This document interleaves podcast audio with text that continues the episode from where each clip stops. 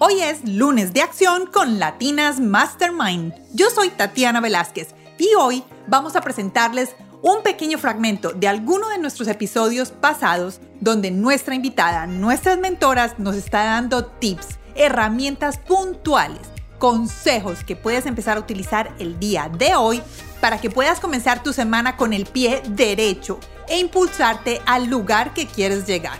Espero que disfruten este pequeño fragmento hoy en Lunes de Acción con Latinas Mastermind. Hola, bienvenidos a este lunes de acción. Feliz lunes para todos.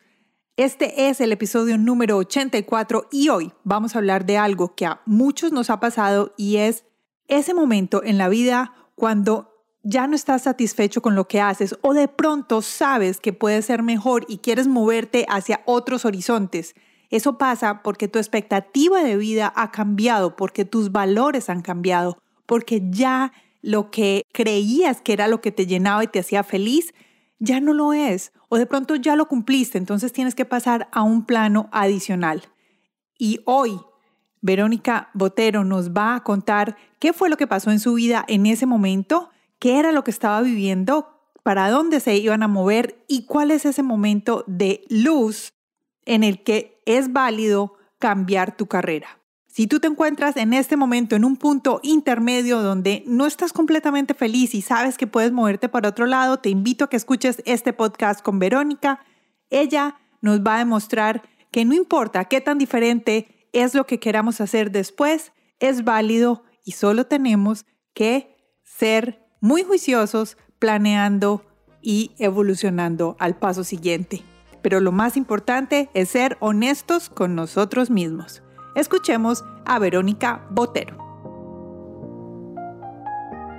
Pues es que yo te digo, pues en, medio de mi juventud y de mi ego y de mis ganas por triunfar, yo pensaba que triunfar para mí era como que mis diseños salieran en las revistas de diseño de espacios más pesas. Eso pasó y pues la empresa se ganaba premios por los diseños que hacía y yo, pues, o sea, mi ego estaba satisfecho. ¿Sí me entiendes? Como desde esa parte profesional, yo decía, lo logré. O sea, hubo un crecimiento muy rápido, muy chévere. Construí mi carrera profesional en esa empresa. Pero. Pero. bueno, pasan muchas cosas ahí y es que eh, el haber visto pues la distancia que había ante una emergencia familiar, porque es que somos criados, quizás, no sé si es en Colombia o en mi familia o en la familia mía y la de mi esposo o en Medellín o qué es lo que pasa, pero fuimos criados con una forma tan cercana a la familia que ante cualquier situación, inconveniente familiar, yo ya quería estar acá en Colombia. Sí. O sea, pasaba algo, mi hermano estaba jugando fútbol y se quebró el tobillo y yo me sentía súper mal porque no podía estar acá para acompañarlo el día de la cirugía. O sea, yo no me lo perdonaba. Mi sobrina cumplió 15 años y yo no estaba para la fiesta de los 15. Pues yo creo que no me lo perdoné. Nació mi sobrinita. O sea, siempre pasaban cosas que yo decía, ¿por qué pasa todo cuando no estoy? Cada diciembre voy. ¿Por qué no pueden pasar estas cosas en diciembre? Bueno, y después de que sucedió esto con este hecho familiar, pues que fue que mi mamá se enfermó, eso fue pues como un detonante muy grande para Lucas y para mí, entender que es que realmente Estamos a tres días de distancia entre cualquier emergencia y queríamos estar cerca de la familia.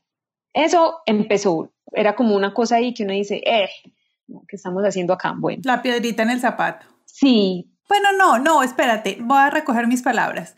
No porque no era que les molestara, sino que era como algo que ustedes estaban reconociendo que era importante para ustedes. No que era un problema, sino que era algo importante para ustedes. Y ya estaban, ya estaban madurando. Digamos, sí, emocionalmente como personas y ya, eso para ustedes era más importante. Exactamente, exactamente. Entonces ahí la parte profesional, Lucas y yo súper bien, cada uno en el trabajo ideal, pues o sea, soñados, perfectos, empresas súper responsables, súper bien, nos pagaban súper bien, estilo de vida perfecto, viajábamos riquísimo, vivíamos muy bien, estábamos muy bien en todos los aspectos. Pero entonces empiezan estas cosas donde nos damos cuenta que si bien es un trabajo, como te decía ahorita, el ego, la parte del ego profesional ya estaba chuleada, era un trabajo que ya, yo creo que cuando ya llegas y chuleas todas esas etapas, estudié, viajé, aprendí, me reté, logré, o sea, tuve éxito, otra cultura, empiezas a darte cuenta que hay cosas que aún son más importantes y que no las habías considerado antes de empezar esta carrera profesional, porque pues yo empecé muy chiquita, pues como viajando, o sea, para mí pues chiquita, lo digo desde la, desde la madurez quizás como veía el mundo o la vida en ese momento. Y ya cuando estaba en esta empresa y llegaba mi cliente llorando porque la piedra del mesón de la cocina que traían de Turquía se había agotado.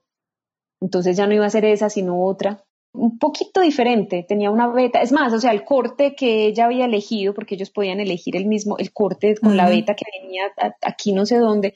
No, ya no, ya era la misma referencia, pero otro corte. Y la clienta llegaba llorando, frustrada, porque cómo era eso posible, que entonces que, que, que, que falta de responsabilidad la de la empresa, que no, yo decía, en serio que estos son tus problemas en la vida? ¿Cómo así? O como así que por el aire acondicionado que vamos a hacer en mi casa de tres pisos, con ocho baños, con, o sea, unas casas, eran unas casas que yo te digo, eran casas de ocho millones de dólares, unas casas mm. eran divinas, o sea, diseñarlas era un soy, era pues un disfrute, yo me las saboreaba eligiendo todos los acabados, todo, o sea, era lo máximo pero cuando llegaban llorando porque había que bajar el techo, ya no iba a ser de 3 metros 20, sino que iba a ser de 3 metros de altura.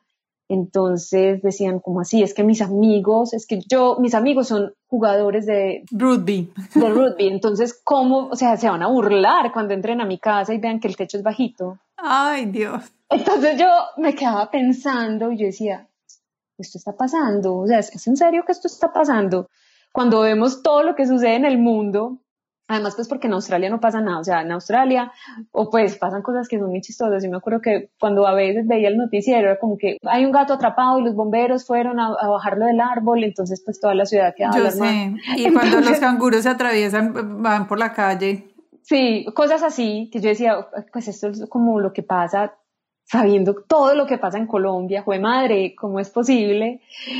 Pues como que Claro, porque aún seguían mis redes sociales y mi familia contándome las cosas que sucedían acá y yo decía, no puede ser que esto, pues que el problema de esta señora sea este, llegar a llorar a una reunión llorando y diciéndole al esposo, yo ya no quiero esta casa. Yo decía, no lo puedo creer, yo no lo puedo creer, yo, yo estaba indignada. Entonces yo llegaba como muy frustrada a mi casa diciéndole a Lucas el tipo de problemas que se le, que se le ocurría a la gente y Lucas me decía, yo no quiero, yo no quiero tampoco hacer más estrategias para que los niños le hagan pataleta a la mamá para que compren el dulcecito antes de pagar el mercado. No quiero hacer esas estrategias más.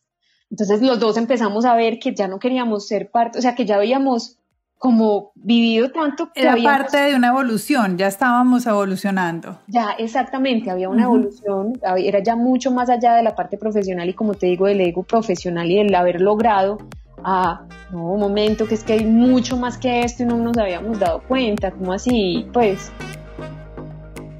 Se vale querer cambiar, se vale saber que tus propósitos van cambiando, se vale que tus valores vayan cambiando. Y además, lo más importante es que seas muy verdadero contigo, que te digas lo que de verdad quieres, que seas feliz y que seas tú el que tomas la decisión pensando en tu alrededor, pero sobre todo que tú seas feliz porque sabes que ahí vas a progresar.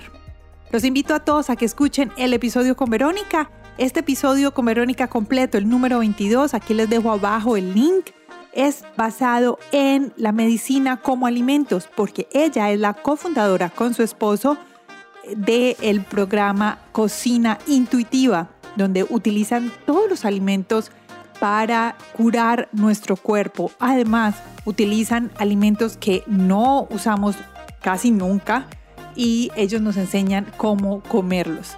Tienen unos proyectos fantásticos para familias, para enseñarnos a comer, sobre todo para esas familias que tienen restricciones alimentarias marcadas por los médicos o no. Y también tienen programas muy lindos con los jardines infantiles donde les enseñan a tener unos alimentos más adecuados para los niños sin tantas cosas, azúcares o tantas cosas procesadas. Los invito a escuchar este episodio. Aquí, como les dije, abajo les dejo el link Compartan este link con esa persona que ustedes saben que lo necesita y nos escuchamos el próximo miércoles aquí en Latinas Mastermind. Chao.